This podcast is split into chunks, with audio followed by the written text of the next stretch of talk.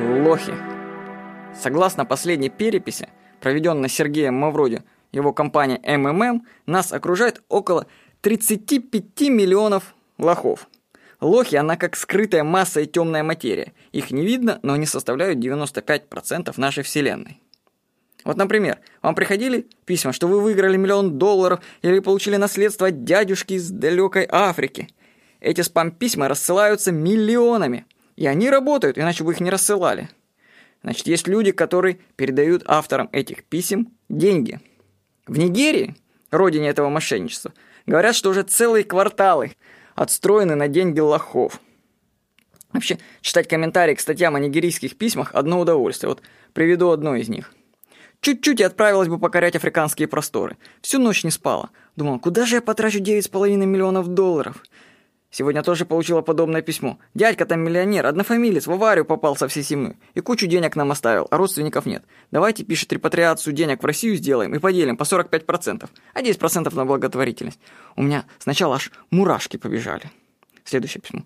Вот уже неделю общаюсь с адвокатом моего погибшего в 2009 году родственника со всей семьей. Так у него в банке 9 миллионов долларов. Адвокат хочет 40%, а меня жаба душит, больше 20% не дам, и то много. Вот сейчас спорим с ним. А вчера получил еще одно письмо, и выяснилось, что у меня один родственник помер при сходных обстоятельствах в 2006 году. Он оставил уже 10,5 миллионов долларов.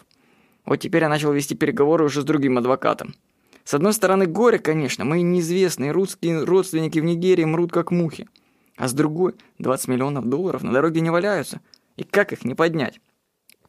Вот такие письма. Это реальные, реальные отзывы людей из интернета. Аналогично, всякие акции розыгрыши плюсов, устраиваемые большими компаниями, в основном рассчитаны на лоха. Ведь результаты розыгрыш никто не проверяет. Вот вам вообще не кажется странным этот факт? Что все лотереи, которые вы видите от розыгрыша компаний, их же не проверишь. Чтобы осознать наличие лохов, достаточно включить телевизор на передачу типа «Аншлага». Со сцены юмористы говорят какие-то вообще невнятные вещи, а зал полный смеется. Вот скажите, с чего? Что смешного в аншлаге? Такое впечатление, что там сидят люди с другой планеты.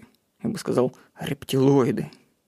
Кстати, мне позже рассказали, что смеющийся зал снимают отдельно для программы. Или различные передачи типа «Лоха-угадайки» по телевизору, где нужно дозвониться в студию и угадать слово. Вот скажите, на кого они рассчитаны? На одном из развлекательных каналов в такой игре за час было собрано около 100 тысяч звонков по цене в 1 доллар за звонок. Неплохо, да? Окучить лоха и получить с него доход проще всего компаниям, у которых миллионы клиентов. Телевидение, сотовые операторы типа МТС, торговые центры знают о лохах все и ориентируются на них. Лохи для них как планктон. Крупные компании, разводящие лохов, их вообще можно понять. Лох все равно отдаст деньги кому-то. То почему не нам? Конечно, в долгосрочной перспективе это проигрышная стратегия, но заработать прямо сейчас на лохе самое то. Знание об огромном классе лохов уточняет картину мира. Если вы чего-то не понимаете в поведении людей, то это просто другие люди, сообщество лохов. Мы живем с лохами в одном мире, и уловки, применяемые к ним, используются и на нас. Поэтому нужно постоянно держать в голове, а не за лоха ли меня принимают.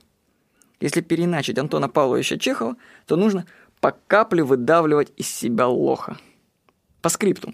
Ксения Собчак, как никто другой, разбирающийся в лохах, ну, понимаете, опыт заповедника Дома-2 бесценен, написала даже книгу «Энциклопедия лоха».